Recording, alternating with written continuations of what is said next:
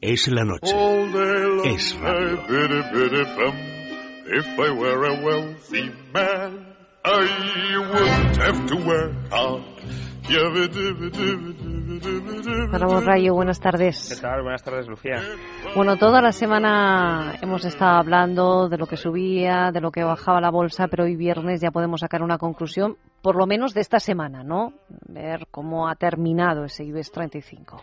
Efectivamente, bueno, llevamos esta semana y también la anterior, Las porque fue la, anterior fue la del optimismo en su punto más elevado y esta semana pues ha sido de alguna manera pues seguir en esa tónica, evidentemente, porque no ha habido un colapso ni mucho menos, pero al final la semana ha cerrado con una caída del 1,5% frente a la semana anterior, que no significa nada, es decir, tampoco tenemos que mirar la bolsa en su evolución semanal. Si, si me ha gustado fijarme en la evolución de la bolsa estas dos semanas, es fundamentalmente para que comprendamos que ahora mismo la bolsa eh, se está moviendo por unas expectativas, siempre se mueve por expectativas, es evidente, pero ahora mismo está por unas expectativas casi de expectativas, es decir, estamos esperando a ver qué podemos esperar más adelante, porque desde luego no estamos valorando las empresas españolas ni la economía española según la marcha y según los fundamentos que ahora mismo está teniendo la economía española. Estamos como en una nube,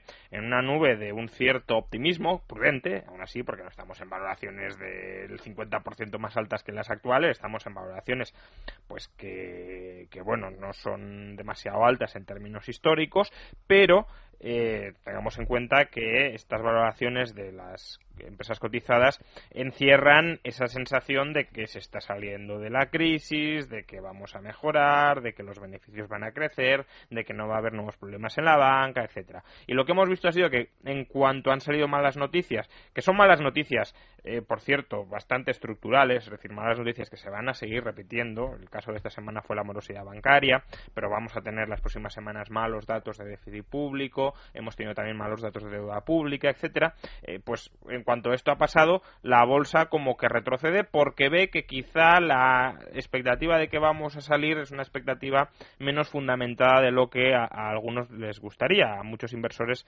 les gustaría. Y luego cuando tenemos buenas noticias, como la de las exportaciones que conocimos ayer, pues como que la bolsa se anima y dice, bueno, quizás si terminamos de salir. En todo caso estamos en una situación de bueno de calma un poco ficticia de, de crisis en el sentido original de la palabra es decir de, de- de cambio y de no saber muy bien hacia qué lado de la navaja vamos a caer si hacia el lado positivo o negativo y por tanto simplemente trasladar el mensaje de que cuidado mm, al final lo que determina la marcha de una economía no es la evolución de sus mercados financieros que pueden ayudar pueden ayudar en un determinado momento a facilitar la financiación de esa economía. Pero eh, a medio o largo plazo no es la evolución de sus mercados financieros sino que es la de su realidad económica eh, fundamental y de su- el comportamiento de su economía los mercados financieros tienden a reflejar cómo está subyacentemente la economía. Pero ese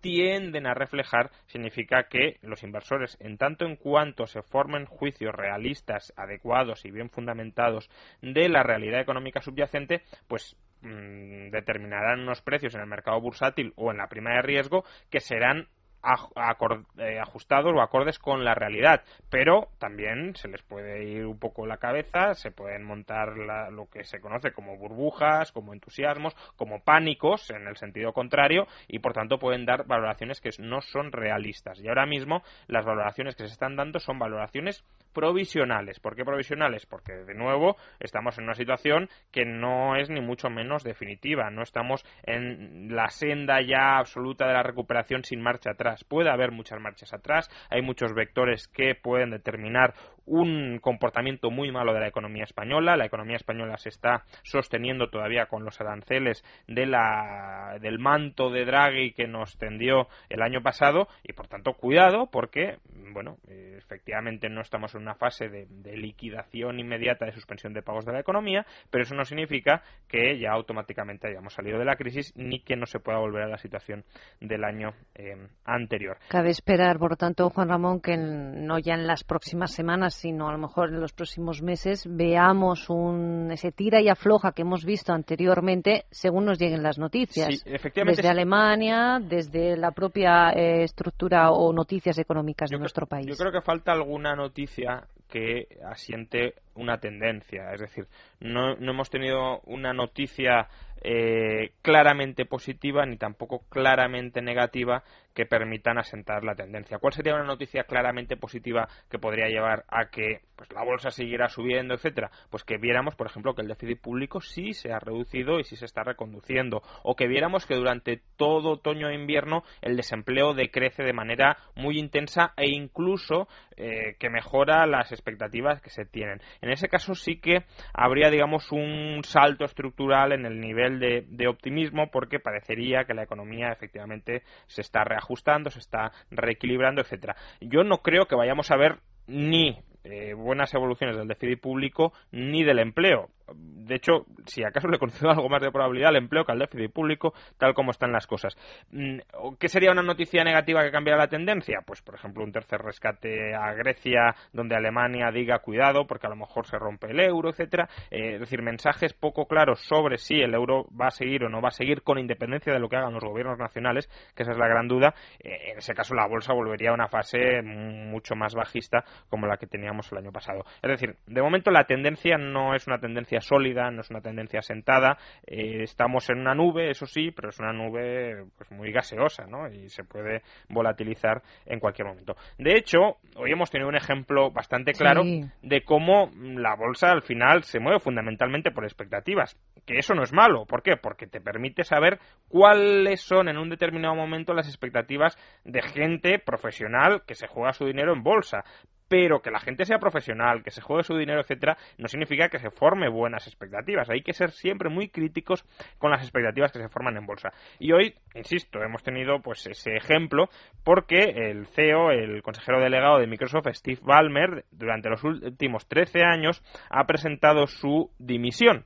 Y la verdad es que la gestión de Ballmer al frente de Microsoft pues bueno, no sabemos si otro lo hubiese hecho mejor. Estos juicios contrafactuales. Pero ya han hecho el juicio por, por los demás, ¿no? En los mercados. Claro, efectivamente. es decir, e, es difícil saber si otro lo hubiese hecho mejor. Los juicios contrafactuales no son sencillos de acometer. Pero desde luego, si miramos la evolución en bolsa de Microsoft, pues ha sido bastante mala. También hay que tener en cuenta que Valmer entra en el año 2000, en pleno auge de la burbuja de las .com, etcétera. Pero para que nos hagamos una idea, eh, Microsoft ha perdido con Valmer, o sea, el valor que ha perdido Microsoft bajo la dirección de Balmer es mayor de lo que vale hoy Microsoft. Es decir, se ha depreciado más de un 50% la compañía. En concreto, desde el año 2000 ha perdido 330.000 millones de dólares de valor, de capitalización. Y, ese valor que recogía, recogía las expectativas de los inversores de beneficios futuros de Microsoft. Pues ha tardado en dimitir entonces, ¿no? Eh, bueno, es que, a ver, yo no voy a ser tan duro porque ahora lo, lo, voy a comentar un poco.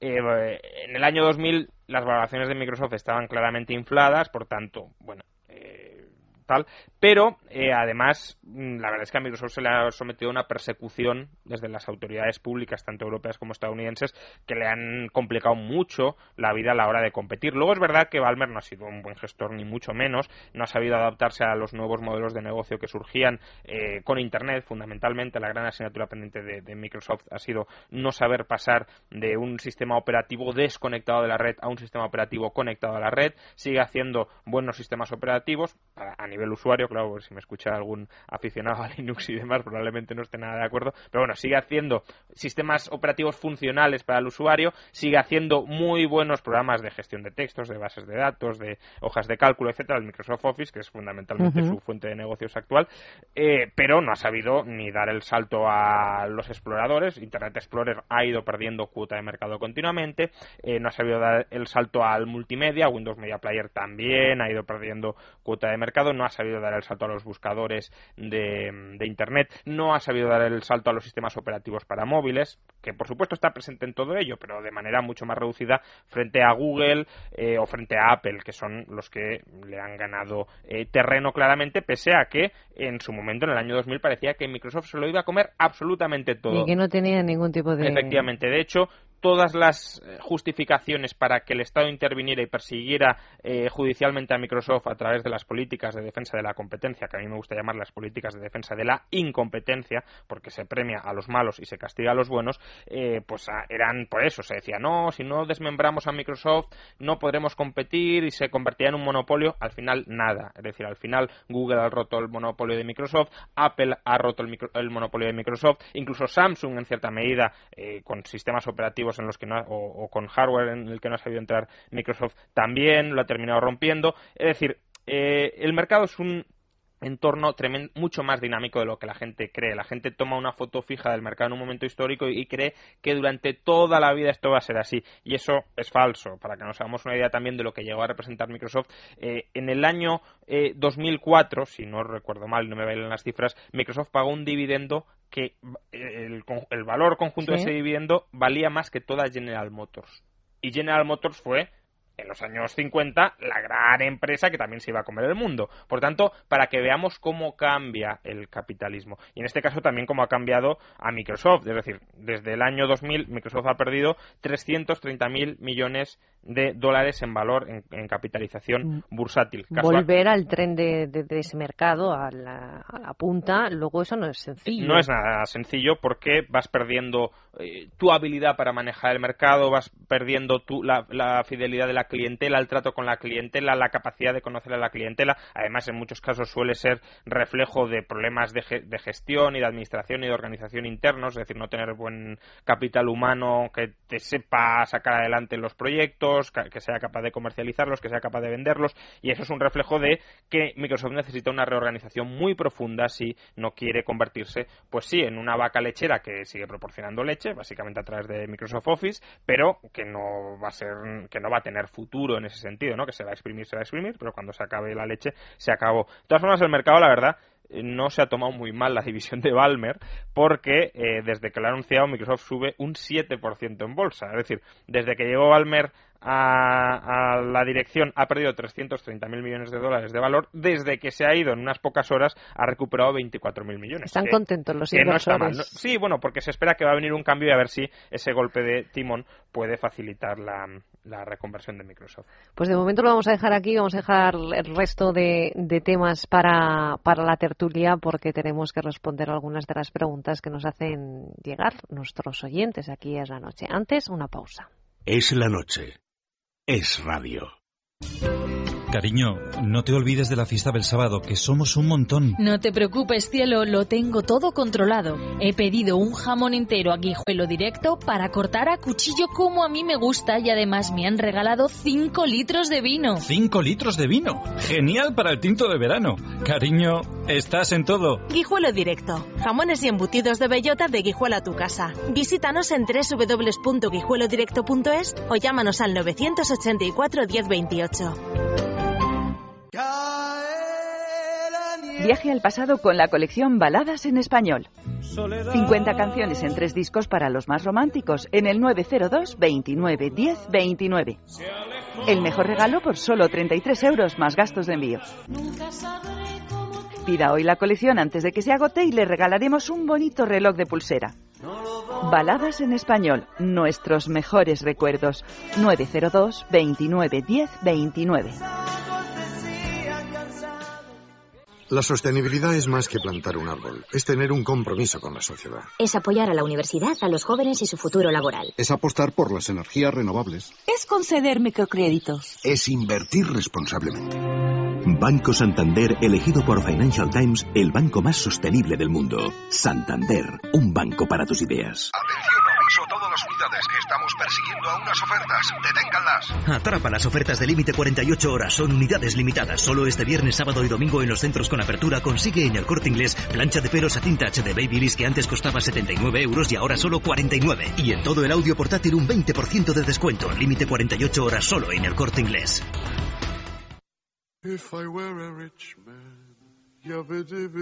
Es la noche. Es radio. All day long I biddy biddy bum. If I were a wealthy man, I wouldn't have to work hard.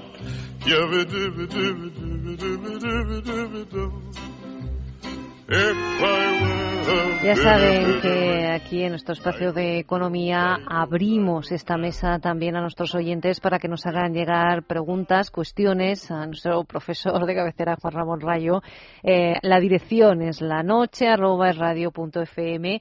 Hoy intentamos dar respuesta, seguro que lo hacemos a Luis eh, Sunier. Dice en su programa del pasado 20 de agosto, se desinfla burbuja de la bolsa, eh, usted afirma que los bancos no se dedican a apilar el dinero que reciben en forma de préstamo a corto del Banco Central Europeo, pues de hacerlo así estarían perdiendo la oportunidad de invertirlo en algún producto que les diera rendimiento y que lo y que lo que de hecho están haciendo es invertirlo en deuda pública. Mi pregunta es si los bancos en Estados Unidos están haciendo lo mismo, endeudarse a corto con la Reserva Federal y prestando a largo al gobierno americano. La pregunta viene, dice, y con esto concluyo a cuenta de un artículo reciente en China Daily firmado por Alan H. Medler. Juan Ramón. Sí, eh, básicamente lo que dice Alan Meltzer es que los bancos estadounidenses no están reinvirtiendo, no están haciendo circular eh, todo el la liquidez que les proporciona la Reserva Federal y que como consecuencia de que lo están atesorando no se dispara la, inflación en, Estados Unidos. Con lo cual ahí parece que hay una doble circunstancia. ¿no? E, en efecto, vamos a ver, es que esto sería un poco más largo de explicar, pero eh, el sistema de, de banca central en Estados Unidos y en Europa no funciona de la misma manera. En, en, Europa lo que se suele hacer es que el Banco Central le presta a los bancos, a los bancos privados y los bancos privados posteriormente prestan a los gobiernos. ¿Y contra qué presta el Banco Central Europeo a los bancos privados europeos contra activos que son descontables en el Banco Central y el activo descontable por excelencia es la deuda pública. Por tanto, el banco privado puede comprar deuda pública sabiendo que luego puede ir con ella al Banco Central y el Banco Central le presta como si fuera la garantía más, más segura de que se le va a repagar. En Estados Unidos es algo distinto. En Estados Unidos eh, el Banco Central lo, lo que se dedica a hacer es a comprar directamente deuda pública a los bancos privados y al comprarla definitivamente no son tanto créditos a, a corto plazo, aunque muchas veces se instrumentan con operaciones repo, pero vamos, eh, al comprarla directamente es como se inyecta la, liquidez, digamos, en el mercado estadounidense. Entonces, lo que está sucediendo en Estados Unidos es básicamente que eh, la Reserva Federal está comprando grandes cantidades de deuda pública y de deuda privada semipública de agencias de, inmobiliarias Freddie Mac y Fannie Mae eh, que ya habían adquirido los bancos privados eh, previamente. Es decir, no les da dinero para que compren deuda, sino que tenían muchos activos inmovilizados en deuda pública y en deuda, digamos, de estas agencias de hipotecarias y eh, lo que hace es comprarles esa, esa, deuda para restablecerles la posición de, de, liquidez a los bancos. Esa liquidez, en efecto, como dice Melser, no la están reinvirtiendo ni la están utilizando como base para expandir el crédito, porque en efecto si se expandiera el crédito sobre esa base de reservas, aparte de que no podrían hacerlo porque no tienen capital suficiente, pero bueno, si se expandiera proporcionalmente el crédito sobre esa base de reservas, tendríamos una expansión crediticia tal que desde luego habría inflación. Se están quedando la liquidez a la espera de que surjan buenas oportunidades de inversión y no la están reinvirtiendo, pero es evidente que parte de eh, esa liquidez, que es brutal en el caso de Estados Unidos, ni punto de comparación con,